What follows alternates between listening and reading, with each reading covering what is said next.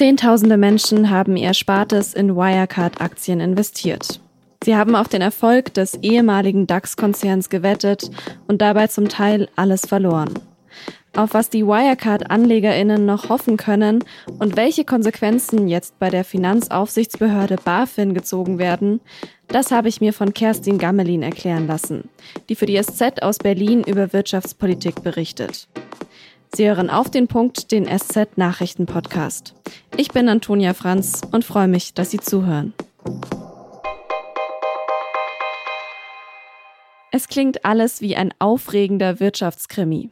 Ein verschwundener, hochrangiger Manager, der mit internationalem Haftbefehl gesucht wird, Verbindungen zu Geheimdiensten, ein DAX-Unternehmen am Abgrund und jahrelang soll es niemandem aufgefallen sein. Aber für Zehntausende Menschen ist dieser Krimi der eigene Albtraum. Sie haben ihr Erspartes und ihre Altersvorsorge in Aktien von Wirecard gesteckt. Die waren zwischendurch über 100 Euro wert. Jetzt sind es nur noch ein paar Cent. In den Akten zum Wirecard-Untersuchungsausschuss sind jetzt Briefe von diesen AnlegerInnen an die Bundeskanzlerin aufgetaucht. Sie liegen dem Rechercheteam von WDR, NDR und SZ vor und zeigen die Verzweiflung dieser Menschen.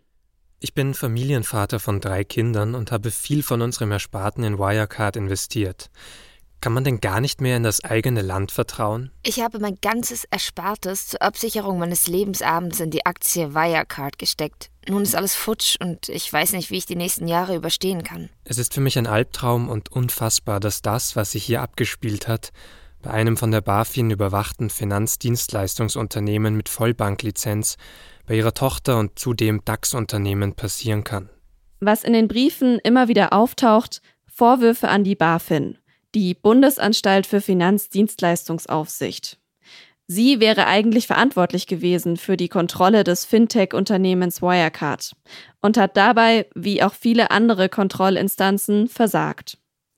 Am Dienstag hat Bundesfinanzminister Olaf Scholz dann angekündigt, die BaFin von Grund auf zu überarbeiten. Mit dem Sieben-Punkte-Proformplan sorge ich für eine härtere Kontrolle der Finanzmärkte. Die Finanzaufsicht bekommt mehr Biss wie Olaf Scholz diesen Biss bei der BaFin reinbringen will und auf was die AnlegerInnen noch hoffen können, darüber habe ich mit meiner Kollegin Kerstin Gammelin gesprochen. Sie verfolgt Wirecard aus der SZ-Parlamentsredaktion in Berlin. Kerstin, wenn man diese Briefe an die Kanzlerin liest, dann nimmt einen das ja echt mit. Kann Angela Merkel denn diesen Menschen überhaupt irgendwie helfen? Nun gut, viele der Briefeschreiber wenden sich ja an die Kanzlerin in Wut und Verzweiflung, weil sie nicht mehr weiter wissen, was nach der Wirecard-Pleite eben passiert weil sie dadurch ihre gesamten Ersparnisse äh, verloren haben. Einige wenden sich an sie und bitten sie um lückenlose Aufklärung. Andere aber wenden sich auch an sie und sagen, also sie helfen der Lufthansa und vielen anderen Unternehmen. Äh, bitte helfen Sie auch den geschädigten Anlegern. Mhm.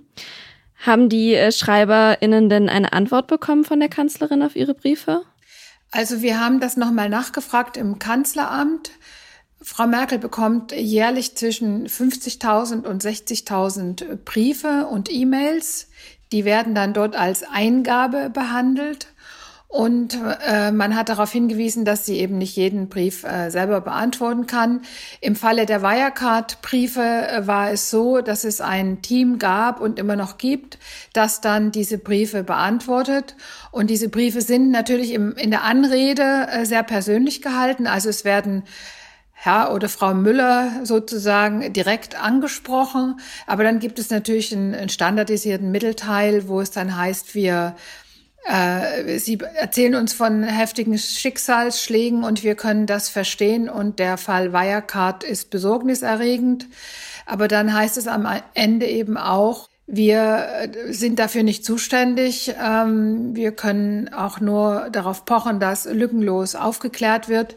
Erst danach kann man über Entschädigungen sprechen und dann auch nicht mit uns, sondern mit Rechtsanwälten. Du hast es jetzt vorhin schon angesprochen, Angela Merkel kann natürlich nicht äh, jetzt da Geld überweisen an die AnlegerInnen, aber gibt es denn Möglichkeiten für die, noch irgendwie ihr Geld wiederzubekommen? Also gegen wen haben die denn jetzt noch Ansprüche eigentlich? Ja, das ist eine sehr schwierige Angelegenheit. Im Bundesfinanzministerium und auch in der äh, BaFin, also in der deutschen Finanzaufsicht, heißt es, dass jetzt sowieso erstmal alles aufgeklärt werden wird. Also wer war für was verantwortlich und inwiefern äh, ist das auch strafrechtlich? Also es sitzen ja zum Beispiel der ehemalige Vorstandschef Markus Braun und einige andere seine Kollegen in äh, Untersuchungshaft. Die sind, äh, es, es wird da mit der Staatsanwaltschaft weitere Befragungen geben und es wird sicher auch einen Prozess geben, wo geklärt wird, inwieweit es da zu einer Verurteilung kommt. Und erst danach, wenn das geklärt ist, kann man aus der Restmasse, die noch da ist, an Kapital, an die Entschädigung von Anlegern denken. Und das wird eine sehr kleine Summe sein, sodass für die meisten Anleger erstmal auf dem normalen Wege da wenig zu holen sein wird. Eine ganz andere Frage ist natürlich, ob jetzt, da man auch bei der deutschen Finanzaufsicht Fehler eingeräumt hat und auch die Chefs der deutschen Finanzaufsicht gerade erst entlassen worden sind, ob das dann Auswirkungen hat auf die Frage, ob der Staat da Fehler begangen hat und eventuell haften müsste. Also das ist völlig unklar, ob es so ist, aber jedenfalls ist die Frage auf dem Tisch. Es wird ja auch immer wieder Kritik an der BaFin in den Briefen geäußert. Du hast jetzt auch schon angesprochen, es gab da eben große Verfehlungen bei der Finanzaufsicht. Olaf Scholz hat jetzt eine Grunderneuerung dieser Behörde angekündigt. Er will mehr Biss, sagt er. Wie genau soll das denn passieren? Ja, der Vorwurf an die äh, bisherige Spitze der BaFin war ja, dass sie mehr Kumpel war und weniger äh, Kontrolleur. Das heißt also, dass die Aufseher zu nah dran waren an den Unternehmen. Damit soll jetzt Schluss sein. Es gab auch immer den Vorwurf, dass der BaFin die Hände gebunden seien, dass sie nicht durchgreifen kann bei Verdachtsfällen, dass die Aufsicht über so komplexe Konzerne wie zum Beispiel Wirecard aufgeteilt ist und dass man da nicht genau hinschauen kann, was in anderen Sparten passiert. Also kurzum, damit soll aufgeräumt werden. Scholz will auch dafür sorgen, dass Whistleblower, die Hinweise haben, dass in einem Unternehmen irgendwas äh, suspekt ist, dass diesen Hinweisen nachgegangen wird. Das war ja bisher auch nicht der Fall. Es gab ja gerade beim Wirecard-Skandal auch die, die Entwicklung, dass Journalisten schon sehr früh darauf hingewiesen hatten, dass nicht alles mit rechten Dingen zugehen kann bei Wirecard. Das waren zuallererst Journalisten der Financial Times, die dann sogar verklagt wurden von der deutschen Finanzaufsicht, weil die Wirecard-Aufseher gesagt haben, es ist alles in Ordnung und das ist Rufschädigung. Es gab aber auch 2017 dann auch deutsche Zeitungen, die schon darüber berichtet haben. Und all diesen Hinweisen ist von Seiten der BaFin überhaupt nicht in der notwendigen Ernsthaftigkeit nachgegangen worden. Es ist noch nicht mal in Erwägung gezogen worden, dass doch an den Vorwürfen was dran sein konnte. Und ich glaube, dass das Ausmaß dieser Selbstgefälligkeit bei der deutschen Aufsicht zeigt sich auch darin, dass die Mitarbeiter der Aufsicht die Aktien von den Unternehmen, die sie beaufsichtigen sollten, privat in großem Stil gehandelt haben. Also die meistgehandelte Aktie in der deutschen Finanzaufsicht auf privater Basis war die Wirecard-Aktie. Und das ist eigentlich überhaupt nicht hinnehmbar. Das ist so eine große Verfehlung, dass am Ende auch gar nichts anderes übrig blieb, als die Chefs da austauschen zu wollen. Weil das steht eben auch für eine Unternehmenskultur, die nicht auf eine scharfe Aufsicht ausgerichtet ist, sondern ja, auf eher so ein Miteinander. Das klingt auf jeden Fall nach einem ziemlichen Wirrwarr da bei der BaFin. Denkst du denn, dass diese Erneuerungen, die Olaf Scholz da jetzt ähm, anstrebt, dass die weit genug gehen?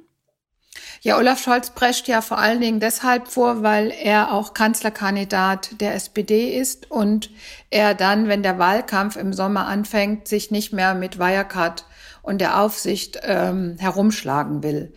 Deswegen hat er jetzt sehr schnell Reformen angestoßen. Ich glaube, wenn das von der Bundesregierung, vom Kabinett und vom Parlament so beschlossen werden wird, dann wird sich auf jeden Fall etwas verbessern. Allerdings warne ich auch davor, dass man sich zu Großes erwartet, weil zum Beispiel die Reform beinhaltet, dass die BaFin jetzt eine eigene IT-Abteilung bekommt. Und eigentlich hätte man ja gedacht, dass die deutsche Finanzaufsicht die international vernetzte Konzerne beaufsichtigen soll, auch schon lange über eine entsprechende IT-Abteilung verfügt. Aber, so haben wir gelernt, so ist es gar nicht. Dann vielen Dank für das Gespräch, Kerstin. Die ganze Recherche von Kerstin Gammelin und Klaus Ott zu den Briefen von AnlegerInnen an die Kanzlerin finden Sie in der SZ vom Donnerstag und dann auch auf sz.de. Sobald sie veröffentlicht ist, verlinke ich sie auch in den Show Notes. Die Regierungskrise in Italien geht in die nächste Runde. Der italienische Präsident Mattarella hat jetzt den früheren EZB-Chef Mario Draghi mit der Bildung einer Expertenregierung beauftragt. Mattarella hofft, dass eine von Draghi geführte Regierung die notwendige Unterstützung der Parteien bekommt. Gelingt das nicht, bleibt als Alternative nur eine Neuwahl. Die will der Staatspräsident aber mitten in der Corona- und Wirtschaftskrise vermeiden. Die bisherige Koalition von Ministerpräsident Conte war geplatzt, nachdem der kleinere Partner Italia Viva ausgetreten ist. Grund war unter anderem ein Streit um die Corona-Finanzhilfen der EU. Portugal ist aktuell schwer vom Coronavirus betroffen. Die Regierung macht die britische Virusmutante für den rapiden Anstieg der Infektionszahlen verantwortlich. Expertinnen vermuten aber auch, dass die Lockerung der Kontaktbeschränkungen zu Weihnachten den Anstieg begünstigt hat. Viele Kliniken sind überlastet und müssen schon Patientinnen abweisen. Jetzt soll die deutsche Bundeswehr das Land vor Ort unterstützen. Ein Team aus Ärztinnen und Sanitätern hat Beatmungs- und Infusionsgeräte nach Lissabon gebracht. Alexei Nawalny wurde am Dienstag zu einer Haftstrafe von dreieinhalb Jahren verurteilt. Das Urteil gegen den russischen Oppositionellen hat weltweit Reaktionen ausgelöst. Bundeskanzlerin Angela Merkel hat das Urteil als fernab jeder Rechtsstaatlichkeit kritisiert. EU-Kommissionspräsidentin Ursula von der Leyen hat gefordert, Nawalny sofort freizulassen. In Russland wurden bei Protesten fast 1400 Menschen festgenommen.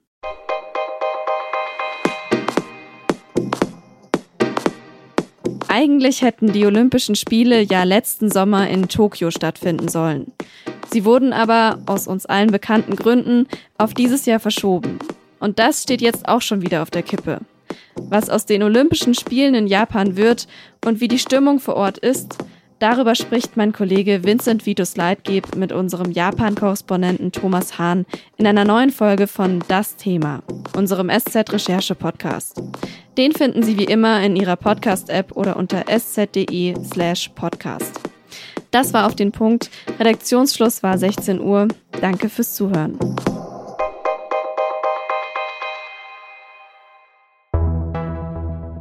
Das Ibiza-Video hat Österreich in eine Regierungskrise gestürzt. Zack, zack, zack. Und dass die Ibiza-Affäre gerade in Österreich passiert ist, passt erstaunlich gut. Das ist so ein bisschen dieses Schlawinertum. Ich meine, das versteht ja kein Norddeutscher. Going to Ibiza, ein FIO Original von der Süddeutschen Zeitung über Österreich und die Korruption. Jetzt hören auf sz.de-ibiza.